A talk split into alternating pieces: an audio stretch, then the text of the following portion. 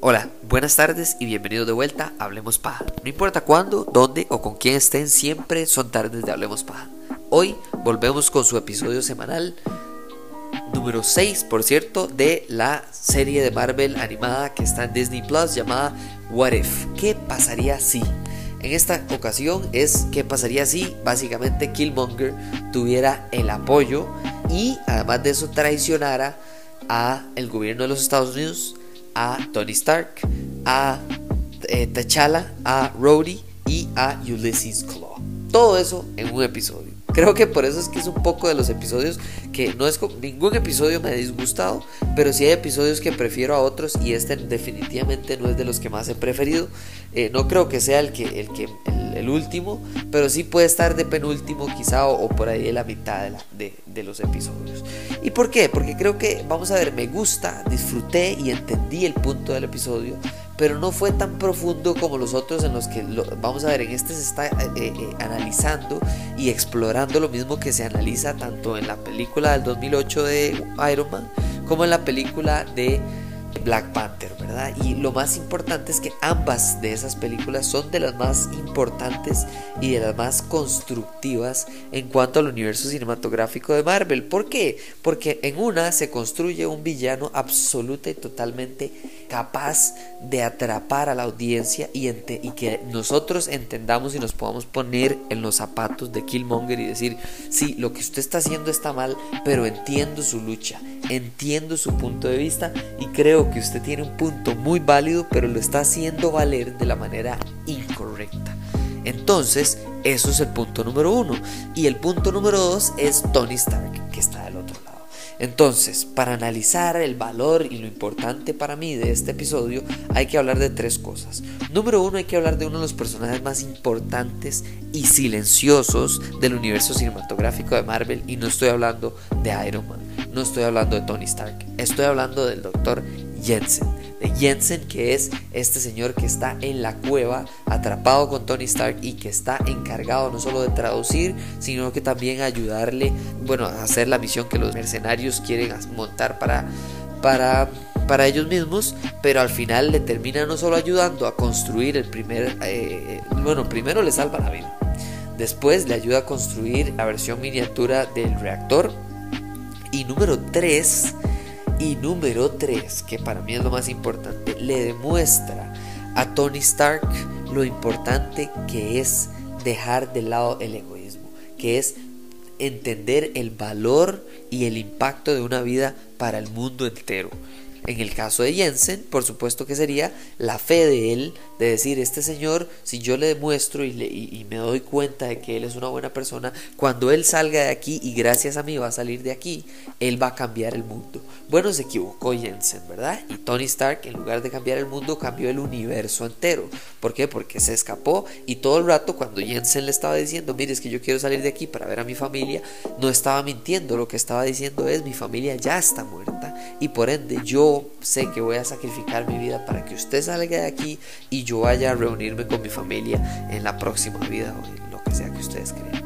Ese, ese sacrificio marca a Tony Stark y crea a Iron Man y en esta película no sucede.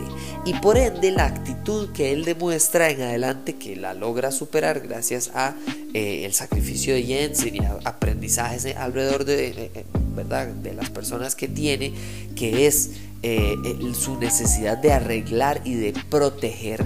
¿verdad? Tony Stark quiere desde, desde, desde Avengers 1, quiere poner un escudo, campo protector alrededor del planeta Tierra para protegerlo.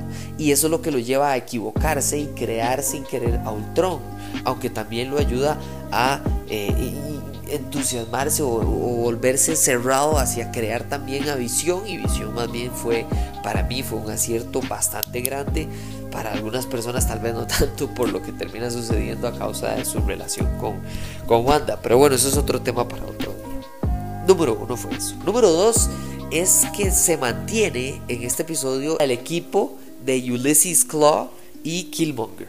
Ahora, equipo es una palabra buena, para este equipo, porque en realidad lo que está haciendo Killmonger es utilizar, es ser totalmente eh, maquiavélico, pragmático, de manera negativa con las personas a su alrededor, ¿verdad? Utiliza a Tony Stark para llegar a, a este proyecto que él quiere, que es básicamente agarrar al gobierno de los Estados Unidos, armarlo, llevarlo contra Wakanda y él ayudar a Wakanda a derrotar este, este ataque para llegar al poder de Wakanda y entonces gracias a llegar ahí poder utilizarlo para redistribuir a donde él vea las injusticias especialmente raciales en el mundo que debería según él estar ayudando a Wakanda. De nuevo, está correcto la idea de él de que las personas que tienen este tipo de poder como lo tiene Wakanda, con el vibranio, con, la civilización, con el armamento, con todo lo que tiene Wakanda, el hecho de que no lo comparte, de que no ayude a los demás, especialmente a los que son como ellos,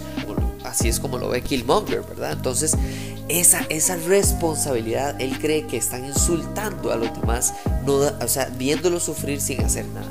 ¿verdad? Y entonces, claro, esa es la lucha tanto interna como externa que sucede en Black Panther. Y entonces terminamos en esta película con esa última parte que es la revolución y traición en Wakanda de Killmonger, ¿verdad? Killmonger utiliza y desecha a Tony Stark porque lo mata, a T'Challa porque lo mata, a Ulysses Claw porque lo mata, e incluso mata, que me dolió muchísimo, a alguien que para mí no debió haber matado, pero bueno, ahí lo hizo porque era un testigo de lo que él estaba haciendo, que era traicionar tanto a Tony, a Tony Stark como, como al gobierno de los Estados Unidos, básicamente matando a Rhodey y, entonces lo que termina, o sea, lo que resulta es, e, es que entonces, claro, esta, esta estrategia que él siempre tuvo y que llevó a cabo en la película de Black Panther, que es mato a este carajo, que es el enemigo número uno de Wakanda, lo llevo y les digo, miren, yo de sangre tengo derecho al trono y me gustaría eh, retar a la persona como se, como se puede, como está bien visto en su cultura, y yo voy a llegar al poder de la manera correcta. Tanto así que los Yavari en la película de Black Panther, cuando ¿verdad? él derrota, combate a T'Challa, eh, le pregunta, mire, disculpe, la pelea fue justa, sí, entonces no fue traición, fue que perdió, fue que él ganó, él se preparó toda su vida para este momento y claro, en, esta, en este episodio lo que pasa es que lo vemos hasta en su cuerpo, tiene menos cicatrices, ha matado menos personas, llega más rápido gracias a los contactos de Tony Stark al punto que él quería llegar. Y entonces, por supuesto que yo resumo todo este episodio y su importancia en el plano ancestral, ¿verdad? En este gran final donde él recibe la hierba del corazón de Wakanda y llega al plano ancestral, ¿verdad? Que se llega justo antes de que los poderes de la pantera negra eh, eh, sean, bueno, ya están siendo parte de su cuerpo, ¿verdad? Cuando se le da el líquido y por supuesto que ve ahí a la pantera negra, a todas las panteras negras anteriores, pero entre ellas está T'Challa. ¿Y cuál es la importancia de que esté T'Challa ahí? Porque ya está muerto. Bueno, es este enfrentamiento ideológico, es esta advertencia que se le da al personaje principal o al antagonista principal que en este caso gana, logra su acometido y no solo se ve al final en la ventana como Killmonger vestido de pantera negra con los poderes de pantera negra, sino que tiene el apoyo de toda la nación y, ¿verdad?, de su tío y del rey, básicamente que de ahora sí vamos a hacerlo a mi manera. Claro, Wakanda probablemente no sabe qué tan cruel va a ser su manera. Por supuesto que Shuri sí se da cuenta y esa es la gran conclusión. El vigilante, ¿verdad? O The Watcher ah, concluye de una manera que a mí me parece súper correcta. Este episodio lo que demuestra es que un cambio puede significar salvar una vida, pero ese salvar una vida también significó perder un superhéroe.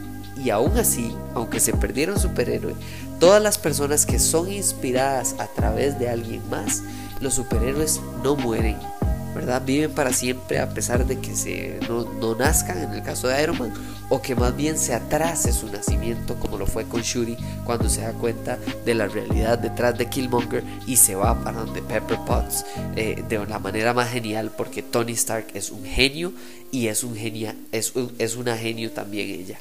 Entonces, este de unir fuerzas me pareció genial, necesario, útil, increíble y a fin de cuentas, sí, no es mi episodio favorito porque fue un poco rápido y creo que no pudimos saborear tanto los momentos emocionales dentro de este viaje hacia el éxito y hacia el trono de Killmonger, pero igual me encantó la actuación, me encantaron los puntos, me encantó el qué pasaría si, ¿verdad? Todos los dominós cayéndose y de una manera súper ordenada y lógica, ¿verdad? Totalmente lógica de cómo A llevaba a B y a C y entonces suspendía tal y tal otra cosa que pasaron en las películas. Me gustó, me, me parece que ojalá el próximo episodio sea igual o mejor, ¿verdad?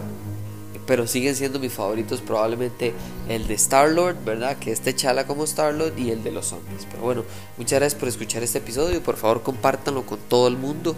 Eh, yo sé que me atrasé un poquito, pero muchísimas gracias por, por escuchar el episodio, compartirlo y utilizar el código CRPAJA en smoothmyballs.com para un 15% de descuento en sus compras.